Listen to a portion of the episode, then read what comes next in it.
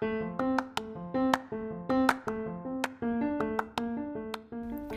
週間お疲れ様でした。フライデーナイトラジオを始めていきたいと思います。第18回パーソナリティを務めます松尾です。よろしくお願いします。さあ今日はまず何を話そうかって話になったんですけど、皆さんお酒って飲まれますか？あの、私昨日ちょっといいワイン屋さんに行ってきまして、まああの、西宮北口っていう、まあ、ところの、あの、大きい商業施設があるんですけれどもそこに入っているワイン専門店みたいなところであの、ま、とってもお世話になってる先輩へのあのプレゼントっていう形ですごくこうお酒たしなまれる方なので、ま、お酒がいいんじゃないのかなみたいな。で赤ワインにしようかなっていうふうに思ってまあ、ざっくりどんなものにしようかなぐらいで本当にワインの知識なくて行ったんですけれども、まあ、そこで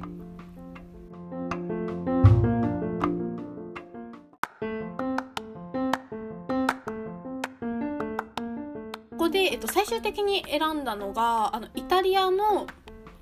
ベネチアの近くでこう作られてるっていうアマローネっていうお酒赤ワインなんですけれども、まあ、そちらを選びましたと。でいろいろと説明を聞いててちょっと自分で覚えてるっていうか解釈した範囲で話すと割となんか干しぶどうから作られたものらしくてその干しぶどうから作られるお酒ってそんなにこうないらしくて結構珍しいらしいんですよね。でなんか1日目と2日目その時間を置くとまあ味が変わるみたいなで初日の方がちょっと結構フルーティーな味で2日目になるとなんかちょっとチョコレートのような味になるっていう風に聞いてすごくこう面白いなというかいやなんか店員さんにあのプレゼント用にあのワインあの買いたいんですけれどもって言って、まあ、ちょっと説明していただけませんかっていう風にお願いをしたんですよ。あのブドウのバッジあのワインに詳しい人のバッジをつけておられたのでまあえワインセラーでしたっけ？ちょっと待って怖くなった。調べよう。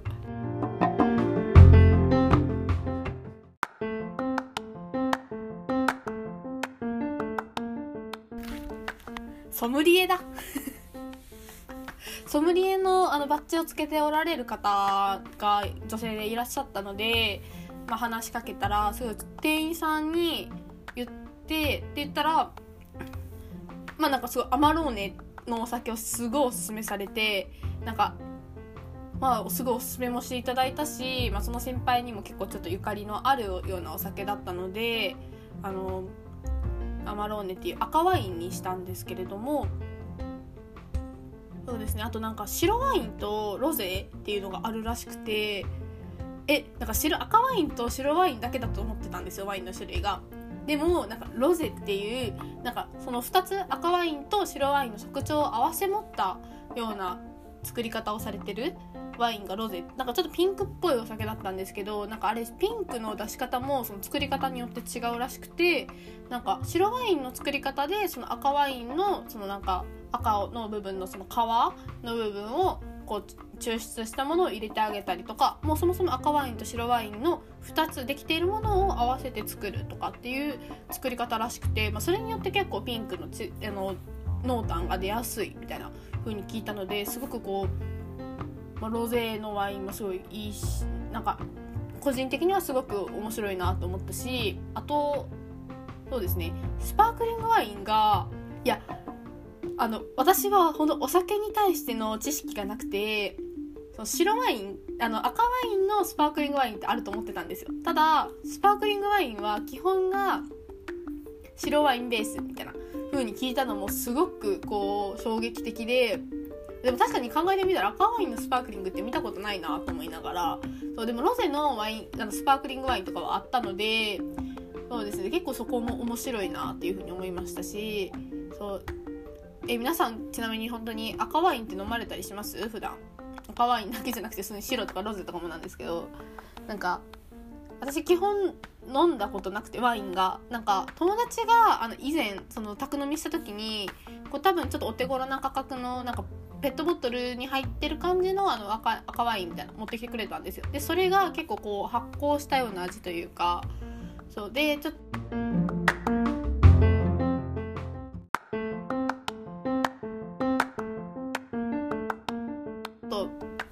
それですごくなんだろう。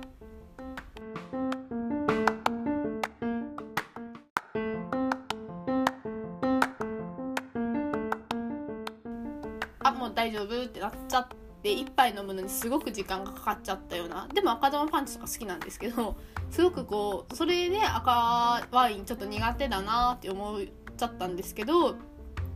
まあそのソムリエさんにこうなんかいろいろと包んでもらってる時プレゼント放送してもらってる時に私もそんなに得意じゃなくてみたいな。なんかそれをソムリエの方に言うのどうなんだみたいな。客として言うのどうなんだって感じなんですけどそ聞いたらなんか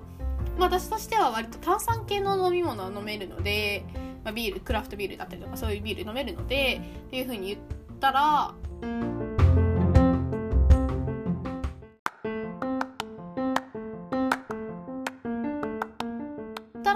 パークリングとかから行くといいと思いますみたいなふうに言われたので、まあ、今度自分で買う時は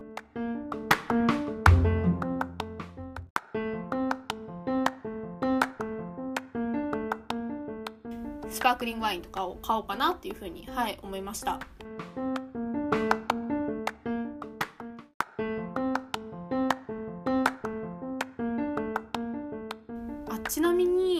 スパークリングワインは冷やすといいよっていうふうに言われてたんですけど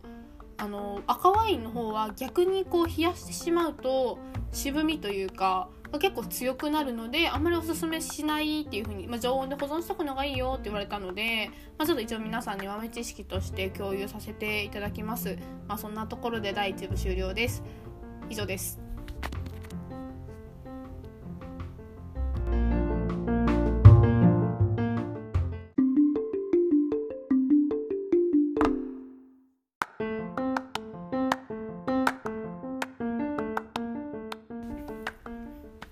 で次にあの私あの3月の最初らへんぐらいからあの5日間もう土日ぶっ続けであの集中講義秋の集中講義を受けてきたんですけれどもまあなんかそれがキャリアゼミっていうなんかキャリアについて考えるとこなんですけどえっ、ー、とまあ、基本的にはリーダーシップとアントレプレナーシップについて学びましょうみたいな感じだったんですよ。で私が入ったのがその理由としては、まあ、そもそも自分がリーダーズカフェっていうリーダーシップを養いましょうみたいなところのなんか入ってるのとあともう一個オンラインサロンのあのアントレプレナー学部っていうもうまさに名前通りじゃないですか。だから自分がそれ学びたいって思って入ったわけですよ。でそしたらなんかすごいこう有名な方というかキャリア界ではそういう有名な方あのなんだろう、まあ、内閣参与をした人だったりとかその働き方について。でそのまあ某大手人材会社の、まあ、社長にを、まあ、辞退された方ではあるらしいんですけれども、まあ、すごいキャリアとキャリアといえばこの方みたいな方、まあ、講師の先生だったりとかその実際にこう人材の会社というか、まあ、そういうところで働いておられてで割とこうあの大学のフェローをしてくださってる先生すごくこう学びのあってっていうのですごくこう豪華な先生方にこう講師をしていただいたんですけれども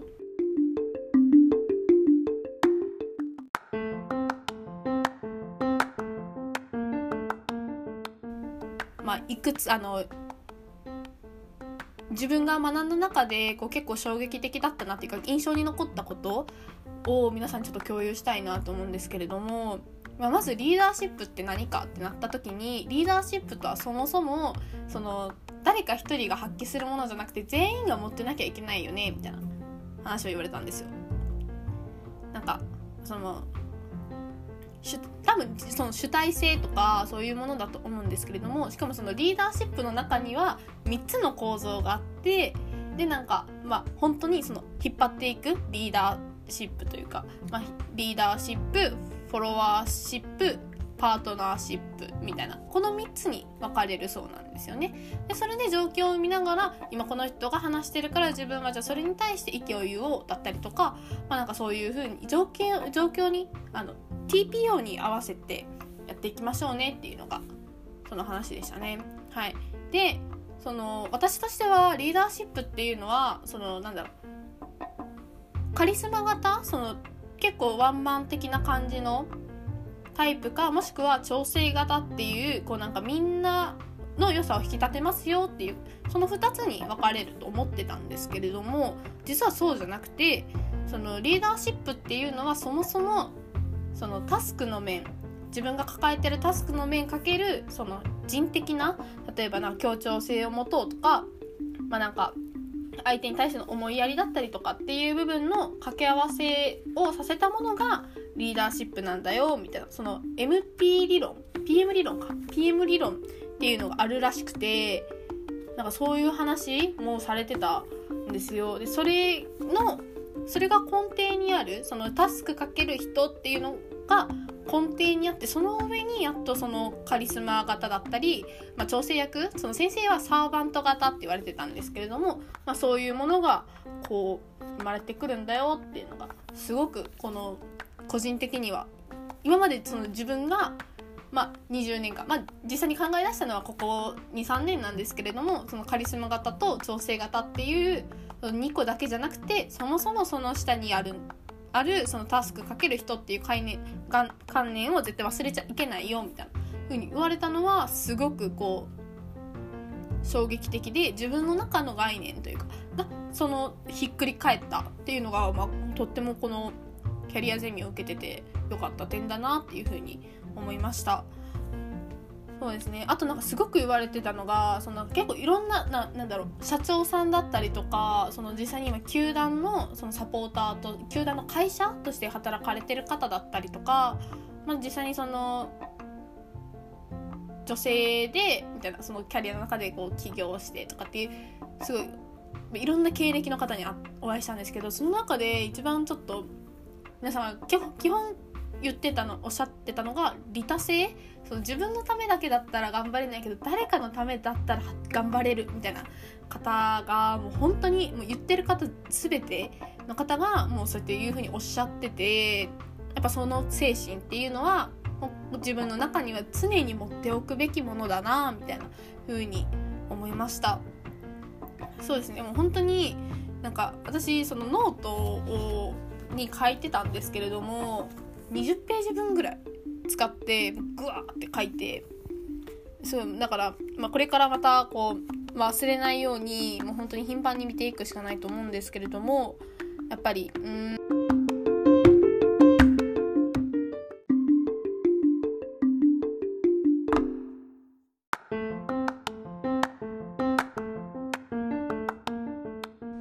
ちょっと本じゃなくて場所紹介したいんですけれどもあの兵庫県の姫路市にある太陽公園っていうところがあるんですけど皆さんご存知ですか？この太陽公園っていうのは、まあ、世界中のあらゆる石像と、まあ、ドイツのノイシュバンシュタイン城これちょっと言いにくくて3回ぐらい練習したんですけどノイシュタインシュタイ ノイシュバンシュタイン城がこう再現されてるっていうところなんですけどそのまインスタとかで見ていただいたらすごいこう映えみたいなところなんですけどでその、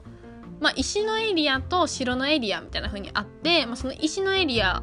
がだいたい1時間40分くらいあれば回れるのかなっていうのなんですけど、まあ、入り口にはその凱旋門から始まりあの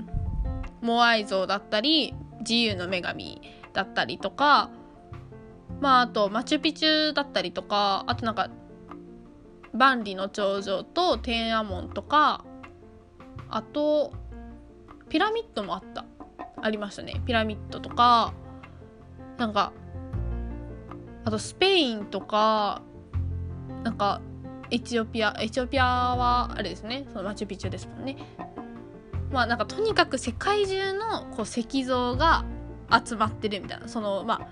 再現ではありますけれどももう本当にこうちょっと世界中を旅するのとまあ3分の2のスケールとかにはなってしまうんですけれどもまあこの目で見ることができる。実際に多分細かく作り上げられてるはずなので、まあ、こういう風なあ背中がこんな風なのねみたいな。モアイの背中なんて実際に行かないとインスタート行かなきゃいけないけど兵庫で見れるんですよ。すっごい幸せじゃないですか。とかもう目の前にもう本当に触れる位置ぐらいのところに触れるんですけど触れるところに自由の女神だったりとかあとはあのベルギーのあのションベン小僧だったりとか。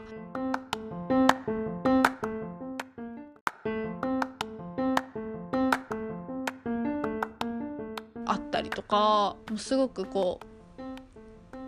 うまあ世界遺産みたいなすごい有名なものにもう目の前にあるみたいな。っていうのはすごくこう面白いなと思って。だって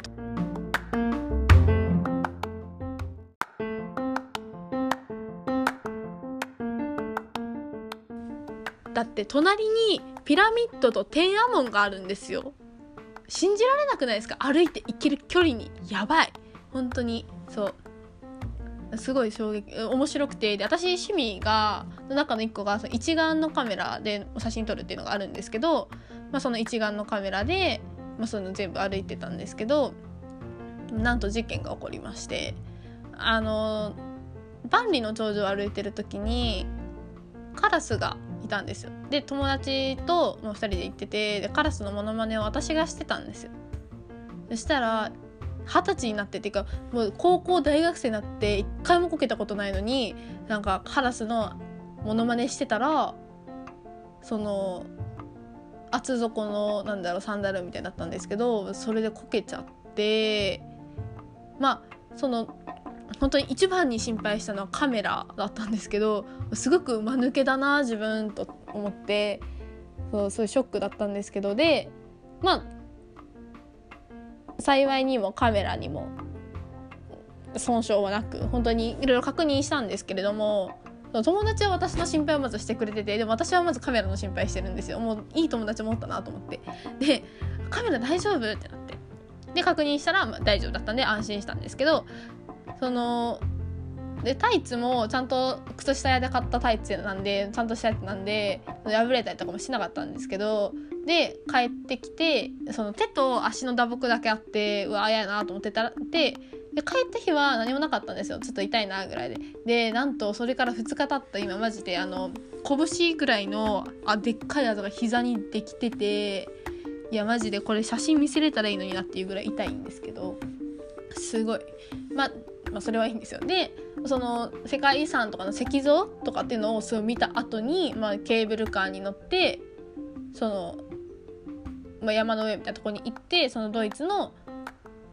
ノイシュバンシュタイン城に行くんですよ。ですごい白くてめっちゃ映えるんですけどその中にもトリックアートだったりとかあとなんかコスプレの方がよく来られるのかなっていう感じです。すごい高貴なお部屋みたいな。その王座の間みたいなところとか武器屋だったりとかすごくこう再現じゃないけど本当に写真撮るのが楽しいみたいな。あと勇者ヨシヒコのロケ地にもなってる場所見たくてすごくなんかその衣装がね展示されてたんですけど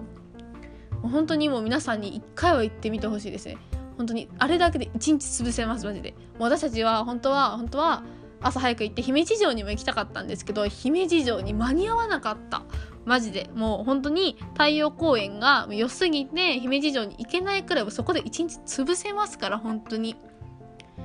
なんか私のおすすめはそのノイシュバンシュタイン城のその白いところでそのまあいい感じにスカートをなびかせながら写真撮るっていうのもいいんですけどあの